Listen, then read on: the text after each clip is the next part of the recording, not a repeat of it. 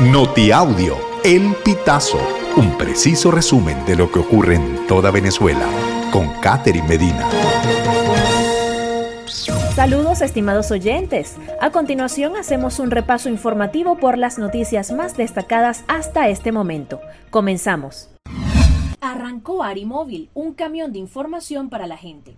La Alianza Rebelde Investiga, o ARI, integrada por los medios digitales Runrunes, Tal Cual y El Pitazo, termina 2023 con el lanzamiento de otra plataforma informativa para llevar los contenidos directamente a la gente, a las comunidades en Venezuela, a través de ARI Móvil, un camión de información.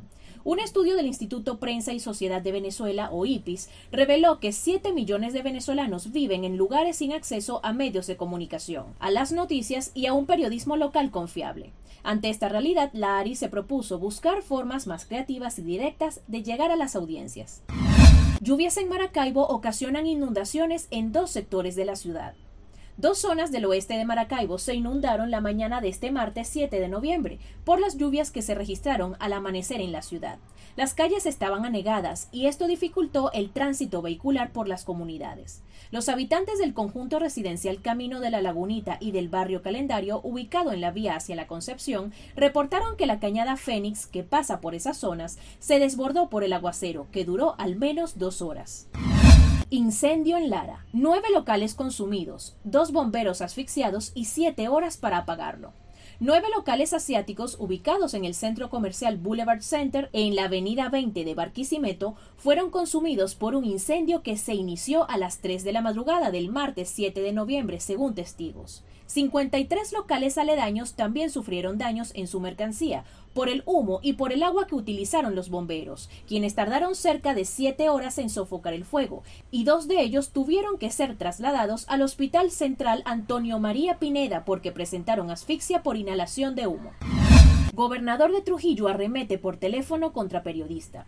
El periodista trujillano Andrés Brisbarán denunció que el gobernador del estado, Gerardo Márquez, lo llamó y lo amenazó vía WhatsApp el comunicador social grabó la conversación en la que el mandatario regional aseguraba que le declaraba la guerra. La llamada ocurrió después de que Brisbarán publicara una noticia sobre el daño a un adorno navideño. El intercambio se inició con insultos y el desprestigio de su trabajo periodístico al considerar que esa información generaba zozobra en los niños que visitaban la Avenida Bolívar, según contó el comunicador a El Pitazo. Venezolano Juan Carlos Escotet es el cuarto hombre más rico de España.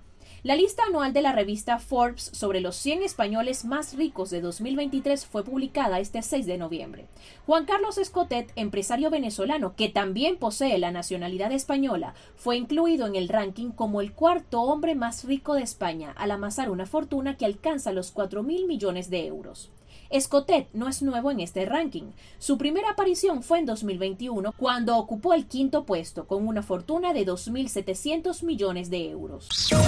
Estimados oyentes, este ha sido el panorama informativo hasta esta hora. Narró para ustedes Catherine Medina. Estas informaciones puedes ampliarlas en nuestra página web elpitazo.net. También Recibimos tus denuncias vía SMS o WhatsApp a través del 0414-230-2934.